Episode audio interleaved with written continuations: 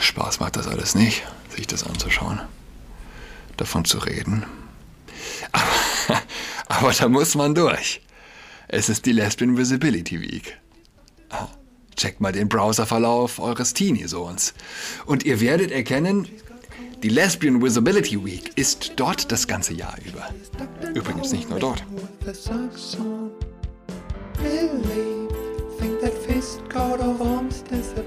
Hallo und herzlich willkommen zu Adrats Podcast. Mein Name ist Julian Adrat. Jetzt wollte ich glatt starten mit dem suffisanten Hinweis Lesbian Visibility Week und der Earth Day fielen in eins.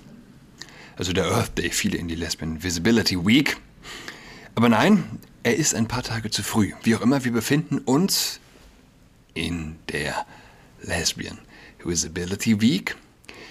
Wir befinden uns im Zeitalter der Irrationalität, der Anti-Aufklärung. Und die Anti-Aufklärung wird und wurde schon seit Jahrzehnten, wir erleben mehr oder weniger gerade den Höhepunkt, so die Hoffnung zumindest, eingeleitet mit dem, sagen wir es kurz und bündig, mit dem Homokult. Homokult, der Homokult, ja. Äh, man darf sich nicht davor fürchten, Wahrheiten auszusprechen. Wörter, die auf die Wahrheit hinweisen. The truth shall set you free. Nicht wahr? Was ist der Homokult? Der Homokult ist der Kult, der sagt, dass Liebe und Fortpflanzung verschiedene Dinge seien. Ganz einfach. Grundsätzlich voneinander getrennte Dinge. Äh, der Homokult ist insofern der Steigbügelhalter des Transgenderismus. Ohne Homokult kein Transgenderismus. Ja, der die ultimative Loslösung von körperlicher Wahrheit bedeutet. Der Transgenderismus ist, wie wir alle wissen, der, der sagt, ein Penis ist nicht per se ein männliches Geschlechtsorgan. Ähm, ja, und was letztlich innerhalb der Logik Fortpflanzung und Liebe voneinander zu lösen, korrekt ist. Wenn eine Sache ihres intrinsischen Sinns beraubt ist, wenn man sie ihr abspricht, hört sie schlicht auf, sie selbst zu sein. Aber wir können äh, wir können wieder dahinter kommen. Niemand kann die Wahrheit auslöschen. Letztlich ist sie die einzig unsterbliche Sache. Die Wahrheit. 2 plus 2 ist 4. Oder ein Penis ist ein männliches Fortpflanzungsorgan. Beziehungsweise man muss ja mittlerweile so weit gehen, zu sagen, ein menschliches Geschlechtsorgan ist ein menschliches Geschlechtsorgan. So weit müssen wir hier zurückreichen, was Definitionen anbelangt. Die Wahrheit kann nicht sterben. Äh, wie sagt Augustinus? Die Liebe ist der Sieg der Wahrheit. Ich hoffe, ich habe es jetzt richtig. Liebe ist der Sieg der Wahrheit. Deep. Deep. Ja? Im Grunde trifft es, oder kann man sehr gut anwenden auf heutige Lüge, die verbreitet wird. Ich musste dran denken, gestern kam mir die Meldung raus, die JA, junge Alternative, ist gesichert, Zitat, gesichert rechtsextrem. Und natürlich stellt sich die Frage, was ist mit den Menschen, die sagen, es gibt mehr als zwei Geschlechter? Was ist mit denen? Und äh, man sieht, man verliert einfach eine gewisse, naja, Proportionalität im Wahnwitz sozusagen.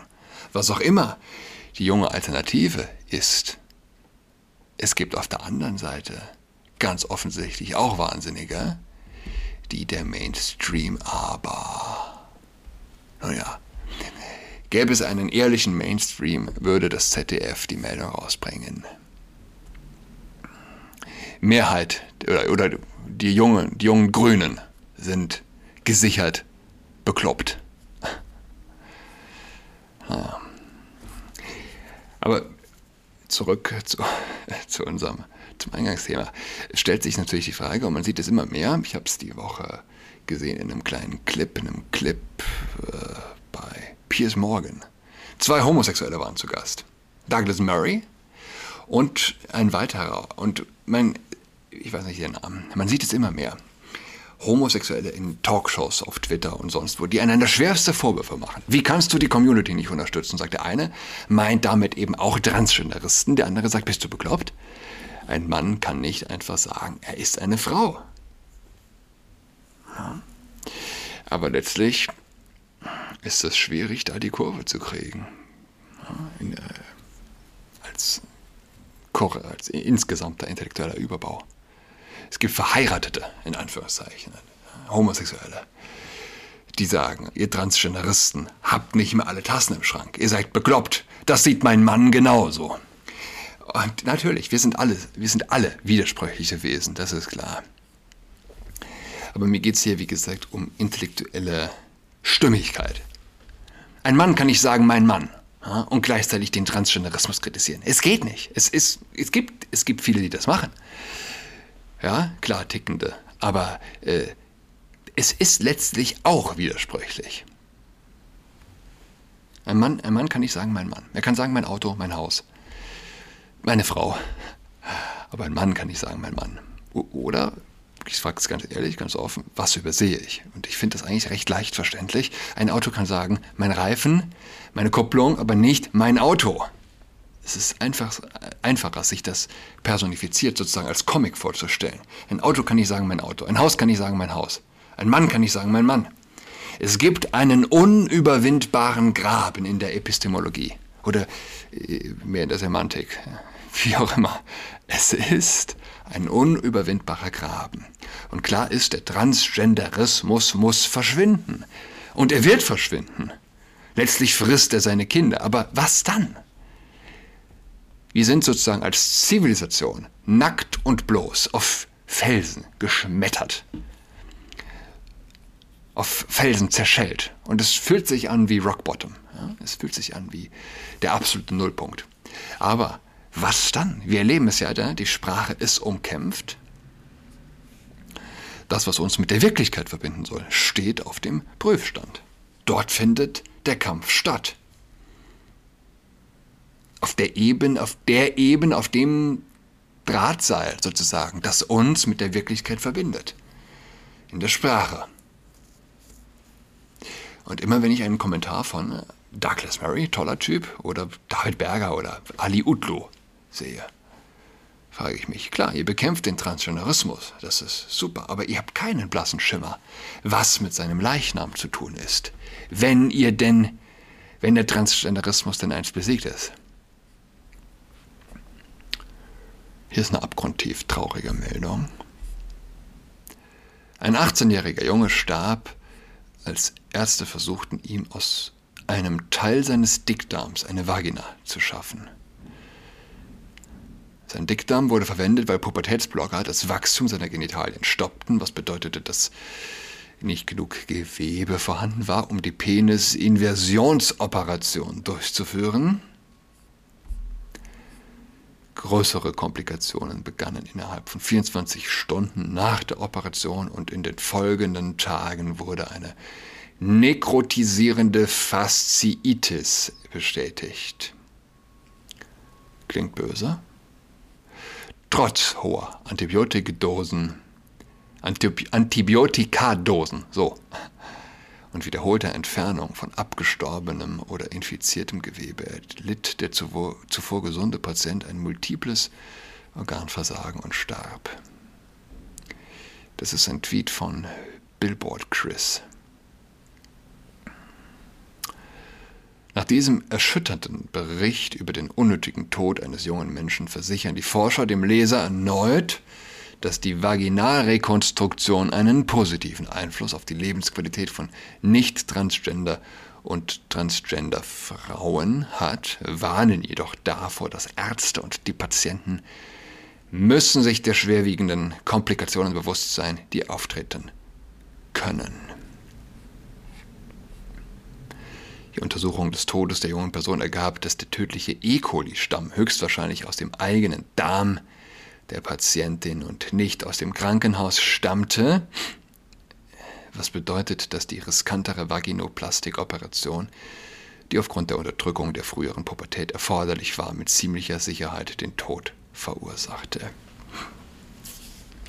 In dieser Beschreibung, in diesem Satz steckt so viel satanisches Grinsen. Ähm, es, ist, es ist gar nicht auszuhalten. Der tödliche E. coli-Stamm stammte aus dem Darm des Mädels, das sich daraus einen Penis wünschte. Es ist so abstrus, es ist so grotesk.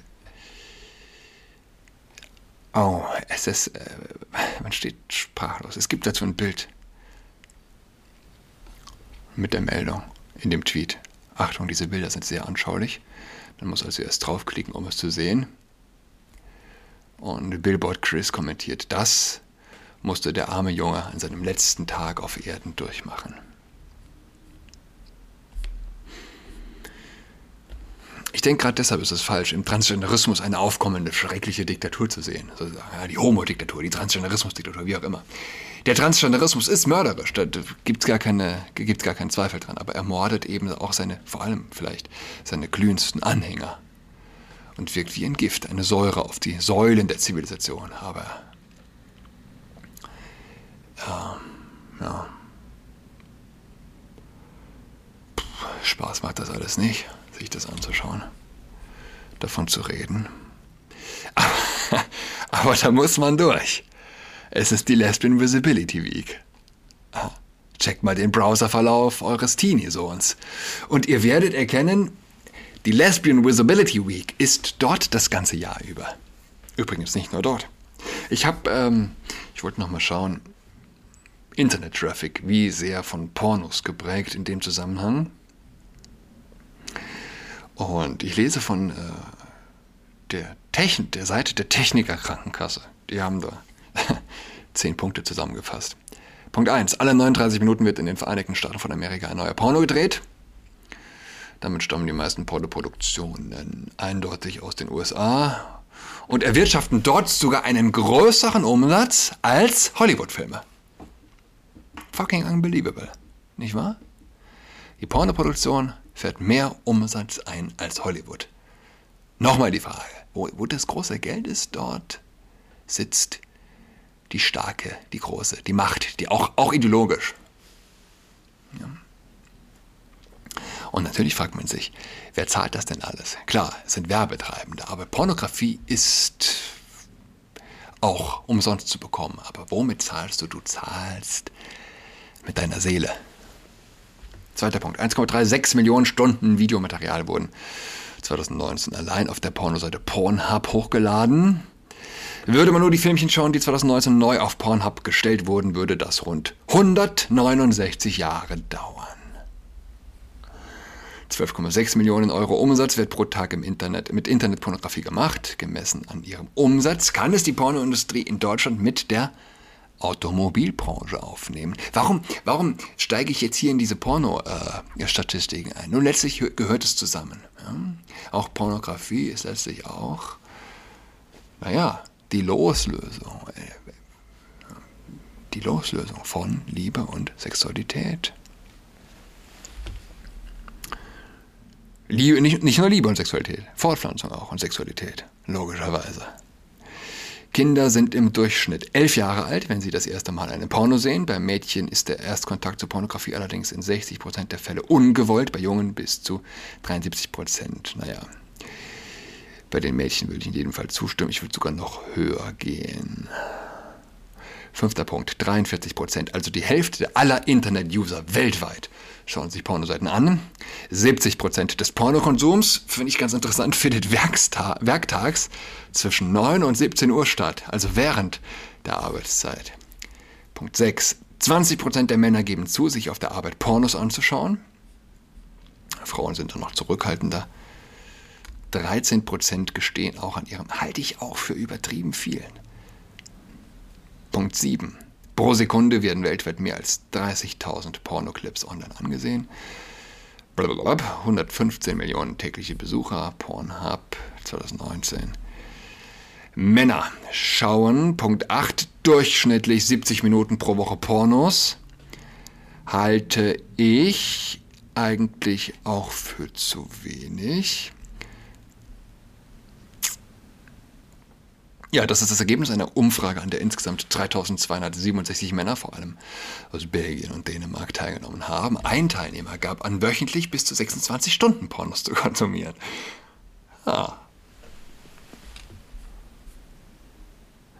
Da, Moment, jetzt kommt hier, wird hier anscheinend eine Werbung eingeblendet auf der Technikerkranken.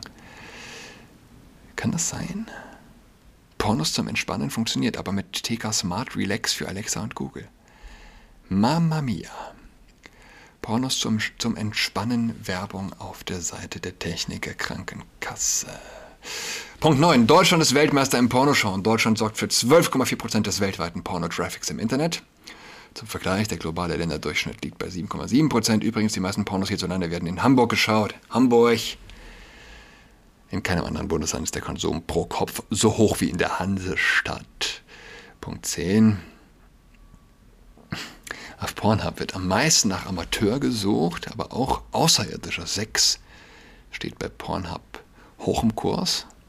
Hätte ich auch nicht gedacht. Der Suchbegriff Alien landete 2016 auf dem zweiten Platz. Übrigens, die Männer und Frauen hierzulande bleiben gern unter sich. German bzw. Deutsch sind die Top-Suchbegriffe aus Deutschland. Naja, äh, es wird doch immer noch nach äh, persönlichem Attachment gesucht. Ja? Man will anscheinend doch auch die eigene Sprache hören, wenn auch nur die wenigen Wörter, die eventuell vorkommen. Ja. Knapp 30 Prozent alles Internet-Traffics Internet sind Pornos. Und die Tage noch irgendwo ein Zitat von einem Bischof, der sich Klimabischof nennt, gesehen. Und äh, wenn man sich das so anschaut, ein Klimabischof, der sich ernst nehmen würde, übrigens sollte er sich das, sollte er das nicht, ein Bischof, der sich Klimabischof nennt, sollte sich weder selbst ernst nehmen, noch sollte irgendjemand ihn ernst nehmen. Er ist ein Clown, ein trauriger Clown, zu dessen Show letztlich niemand geht. Aber ein Klimabischof oder überhaupt ein Bischof, ein katholischer Bischof, der sich für junge Leute und Klima interessiert, wie es so schön heißt, der müsste sagen, schaut weniger Pornos, tut euren Seelen gut und dem Klima ebenfalls. Denkt an den Internet-Traffic, an die Energie, die es kostet. Es wäre zumindest spirituell konsistenter, aber lasst mich eine Prophezeiung wagen. Und letztlich übrigens, ich habe, nee, ich erwähne es jetzt nicht auch noch, es ist zu viel. Schmutz, der heute schon erwähnt wurde. Vielleicht in einer anderen Folge. Es gibt Dinge, die mittlerweile auf, im, im öffentlichen Raum, auf öffentlichen Straßen in den USA passieren, wo, deshalb komme ich drauf, Stichwort Prophezeiung, ein Konservativer. Letztlich kann sich jeder Konservative heutzutage eigentlich Prophet nennen. Letztlich gingen alle Befürchtungen oder Prophezeiungen in Erfüllung und gehen weiter in Erfüllung. Also meine Prophezeiung, eher Eher feiert ein Klimabischof die Lesbian Visibility Week, als dass er den Pornokonsum kritisieren wird. Und wir werden es erleben. Wir werden den Klimabischof erleben, der zur Lesbian Visibility Week predigt, aber nicht den Klimabischof, der auf den allgegenwärtigen Krebs, und das ist wirklich ein Krebs, des Pornografiekonsums hinweist. So, man verzeihe mir den Blick in den Abgrund, enden wir positiv. Wir leben in der spannendsten aller Zeiten. Habt einen zauberhaften Frühlingstag. Enjoy the sun. Wir hören einander. Tschüss. She's got COVID-19, she's tucked in all alone. She's tucked and toweling with her socks on.